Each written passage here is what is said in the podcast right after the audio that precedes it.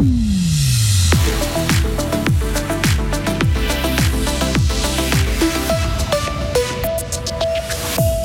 s'est battu, il a tenté de renverser la vapeur, mais ça n'a pas suffi. Fribourg-Gotteron s'incline devant Berne, mais garde la première place du classement. BPCO, cet acronyme ne vous dit peut-être pas grand-chose, c'est pourtant une maladie pulmonaire chronique courante et devant laquelle nous ne sommes pas tous égaux. C'est la fête des vignerons de la Gruyère. La prochaine Poya d'Estavanance aura lieu en 2028. Allez, encore un peu de patience. Un temps changeant en mai sec aujourd'hui, maximum 12 degrés. Demain sera la journée maussade de la semaine avec ses 10 degrés. Nous sommes lundi 20 novembre 2023. Bonjour Sarah Camporini. Bonjour Mike, bonjour à toutes et à tous. Ah là là, essayez pas pu. Hein. Fribourg-Gotteron s'est incliné 3-1 devant Berne hier soir, laissant ainsi filer le deuxième derby des Tseringen de la saison. Le score était de 0 à 0 jusqu'à la 36e minute. C'est à ce moment que Romain Lefel a réussi à tromper Reto Berra en tirant depuis son propre camp. Euh, au début du troisième tiers, Berne a doublé la mise. Gotteron a ensuite tout tenté pour revenir, mais ça n'a pas suffi.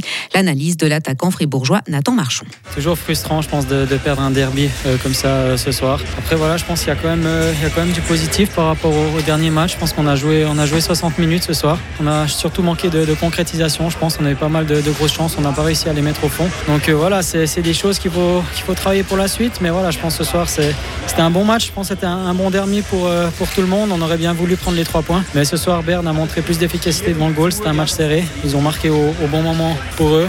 Et puis voilà, à la fin, on essaye encore de, pousser. On sort le gardien et on, on encaisse ce troisième goal. Après cette défaite à Berne, Gauthieron reste en tête du classement. Les Dragons ont toutefois disputé un match de plus que Zoug, qui est deuxième. Un test simple permet de diagnostiquer la BPCO. autrement dit, la bronchopneumopathie chronique obstructive. Pour la détecter, le patient a juste à souffler dans un tube. L'air expulsé est ensuite analysé.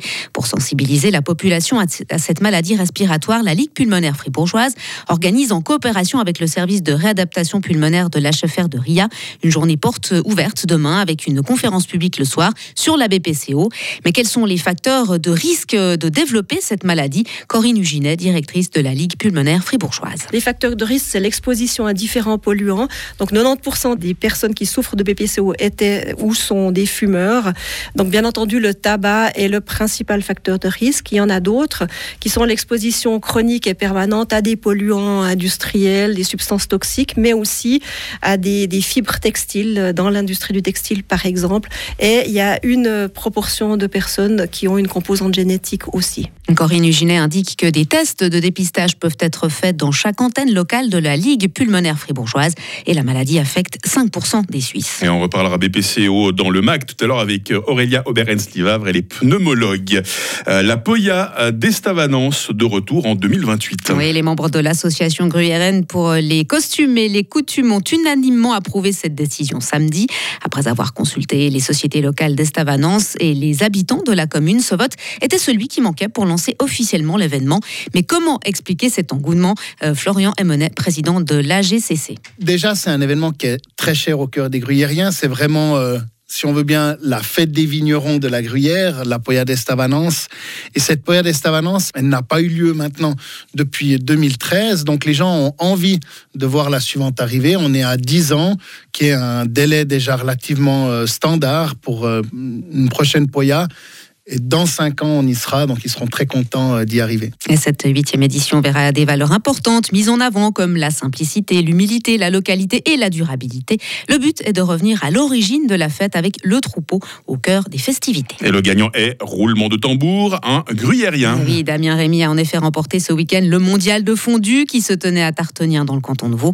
Issu d'une famille de fromagers dont il est la troisième génération, il dirige le palais du fromage à Corbière. À l'étranger, Sarah Javier Milei a remporté hier euh, le second tour de la présidentielle en Argentine. Il a obtenu près de 56% des voix, selon des résultats officiels encore partiels. L'économiste ultralibéral affiche une avance de plus de 11 points sur le centriste Sergio Massa. Pourtant arrivé en tête au premier tour, le candidat malheureux a admis sa défaite et félicité son rival. Et pour finir, euh, les 1% les plus riches de la planète émettent autant de gaz à effet de serre que les deux tiers les plus pauvres. Hein. C'est la conclusion d'un rapport de l'Oxfam publié hier et pourtant relève l'organisation. Euh, plus vous êtes riche, plus il est facile de réduire vos émissions personnelles et celles liées à vos investissements. Elle enjoint les gouvernements à mettre en place des politiques climatiques plus proactives, par exemple en mettant en place un impôt sur les investissements non écologiques élevés ou encore une taxe pour ceux qui font plus de 10 vols par an. Je ne sais pas si vous et moi faisons partie des plus riches de la planète, Sarah. Je doute. Euh, donc c'est pas nous qui polluons le plus, hein, ça, ça, nous console ce matin. Merci hein, pour ce premier bulletin d'actualité de la journée. Il y en aura d'autres toutes les 30 euh, minutes, puis on va se retrouver avec toute l'équipe qui va se présenter à vous et vous présenter notre question du jour aussi. Retrouvez toute l'info sur frappe et frappe.ch. Il est 6h05. La météo avec l'IRT Automobile, votre partenaire Mercedes-Benz à Payerne, là pour vous depuis 1983. La journée débute sous un ou deux bancs de brouillard. Si c'est le cas par chez vous, euh, prudence sur la route. Cette grisaille ne devrait pas tarder à se dissiper. Et mis à part ça, bah, le ciel de ce lundi va être changeant, mais sans pluie, en tout cas jusqu'à ce soir. Hein. Le vent d'ouest sera par moments euh, modéré. Les minimales aujourd'hui, 5 degrés à Bulle, 6 à Romont, 7 à Fribourg. Il fera euh, dans quelques heures 10 degrés à Charmey, 11 à Fribourg et 12 à Estavayer. Le lac. Demain sera la journée maussade de la semaine. Il paraît qu'il en faut un, une. Bah, ce sera demain.